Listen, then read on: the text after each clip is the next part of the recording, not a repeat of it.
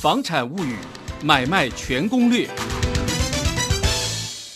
大家好，欢迎收听《房产物语买卖屋》撇波都告诉你，我是张新民，人称房市张老师。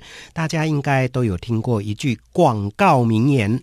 不在乎天长地久，只在乎曾经拥有。哎，这一句的广告到底是在卖什么东西呢？哎，有些人可能还记忆犹新，有些人可能都已经忘了。这是一个啊，由周润发所拍的一个手表广告。不过呢，把这一段的台词拿来打房地产的产品广告呢，我倒觉得。也再恰当不过了。那我们要打什么样的一个房地产产品呢？那这个就是地上权的住宅喽。哦，因为它的使用是有年限限制的，它不会陪你到天长地久。所以呢，这一段我们就跟各位大家来谈谈、聊一聊地上权住宅到底适不适合来购买，哪些人适合购买地上权住宅喽。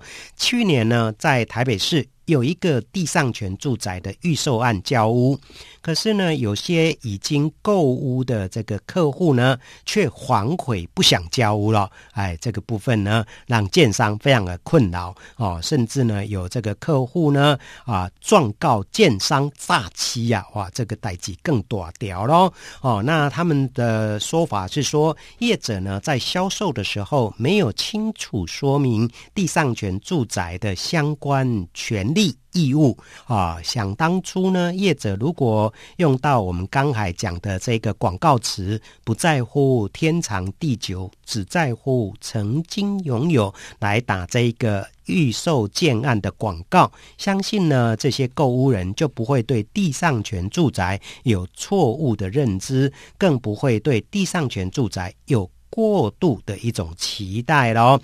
那这一个建案呢，因为它是只拥有七十年使用年限的一个预售住宅建案，那盖好之后呢，大概只剩下六十多年的时间可以居住使用，因为它的新建期间呢，大概有四年半左右，啊，所以呢，啊，不可能让这个购屋人呢天长地久的居住咯，更不可能像我们一般。的拥有这个永久产权的住宅房子一样，可以世世代代的传子传孙。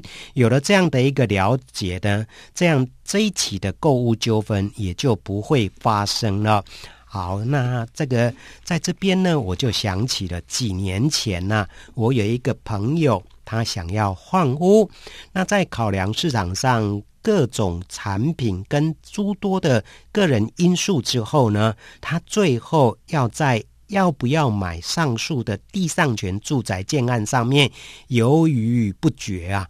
要是买地上权住宅，最让他无法释怀的呢，就是可能是他的儿子最无法谅解的呢，是这个老爸。最后没有能留一户拥有完整产权的房子给他唯一的这一个儿子，这个儿子可能会因而怨恨他一辈子哦。可是呢，在经过他心里多番的挣扎之后呢，最后这一个朋友。还是决定买了该地上权住宅的房子，也顺利的换到这个地上权住宅的房子里面去居住了。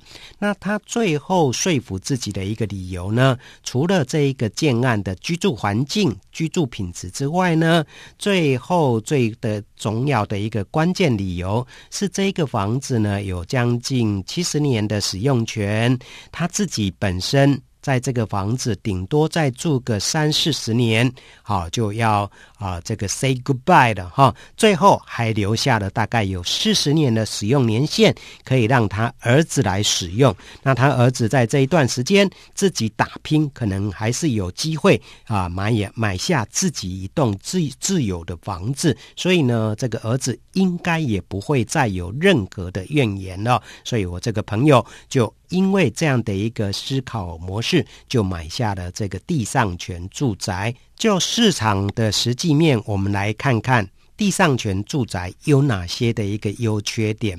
首先呢，我们先来看缺点好了。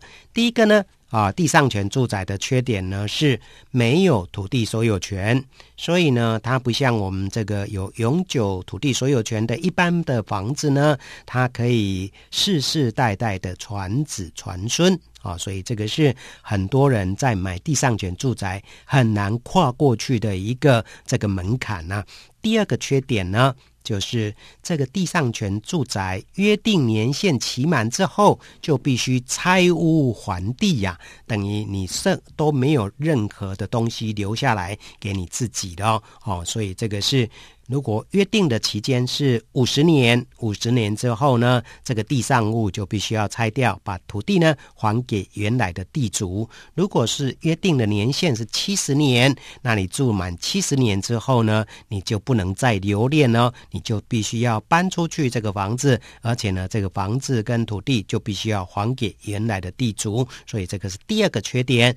那第三个缺点呢，就是啊，这个地上权住宅虽然它的使用年限，你住了一段时间之后，还可以把它做销售。可是，在二手市场上的一个转手性，啊，变得非常非常的差。比如说，这个房子设定地上权七十年，你已经住满了二十年，下一手接手的人呢，只剩下五十年的时间可以居住。所以呢，在啊这个中古屋市场上，虽然有人在卖，可是呢，要成交的机会非常非常的少。毕竟这个使用的年限越来越短啊，接手的人怕会成为一个烫手山芋，所以这个是在二手市场上面它的一个转手的啊这个困难度很高。第四个缺点呢，就是房贷这一部分哦。我们一般的房子的贷款呢，现在大概可以贷到七成左右，那甚至有些好一点点条件的。甚至可以贷到八成，可是地上权住宅呢？啊，这个一般的银行呢，愿意给房贷的这个成数呢，大概都只有五成，顶多六成。甚至我们看到有很多银行，他们甚至对于地上权住宅啊，把它视为啊拒绝往来户，你要跟他们在贷款的这个动作上面，他们是不贷放的。哦，所以这个是房贷的这一部分的一个困难点。第五个缺点呢，地上权住宅每年还必须要缴交地租。那地租呢，大致上是以公告地价的三趴到六趴来计算。以实际的我们看到的案例来看的话呢，啊，一个地上权住宅年缴的这个地租，不见得会比。一般有土地所有权的房子所缴的地价税来得便宜，来得划算，所以这个是啊，地上权住宅我们看到的有五个缺点哦。那当然呢，地上权住宅也不是完全都没有优点。呃，我们如果说仔细看一看地上权，它大概也可以找出来有。第五个优点哦，那第一个优点呢，就是地上权住宅的价格普遍比有产权完整的住宅便宜了大概有两到三成。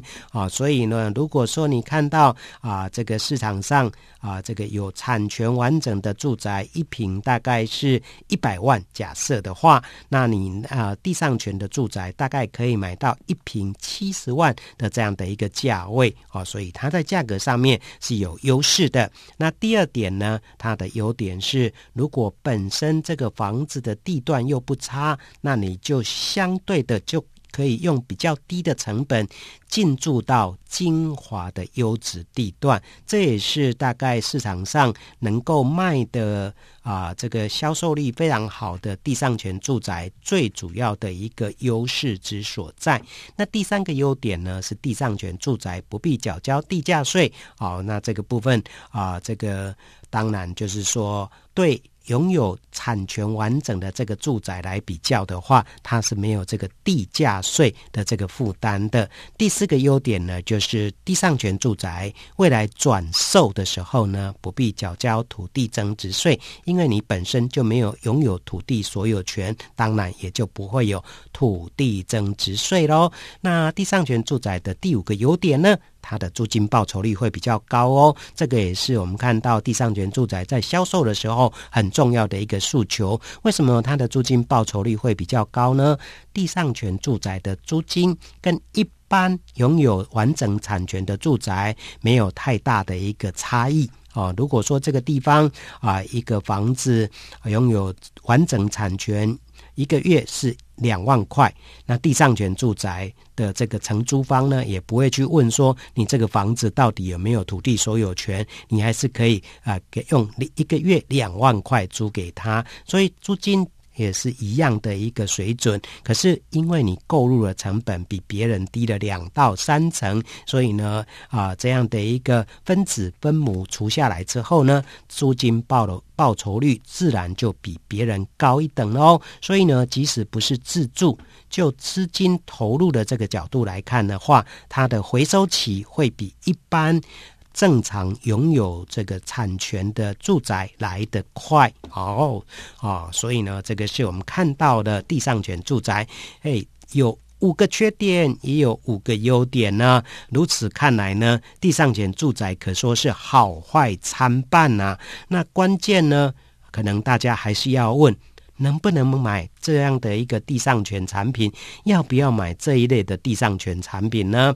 啊，这个可能还是要回归到你个人的一个需求喽。如果你是一个洒脱一族啊，只求曾经拥有哦，而已，而且也没有子女等待继承，那就买这种地上权住宅住宅吧。好，那这个啊。如果你是想要跟这个房子天长地久的话呢，那建议你还是不要碰地上权住宅啊。那地上权住宅它是不会陪你到天长地久的。好，这个是我们针对地上权住宅的一个优缺点呢，跟大家呢做了一个分析，也提供给大家作为参考了。谢谢大家的一个收听。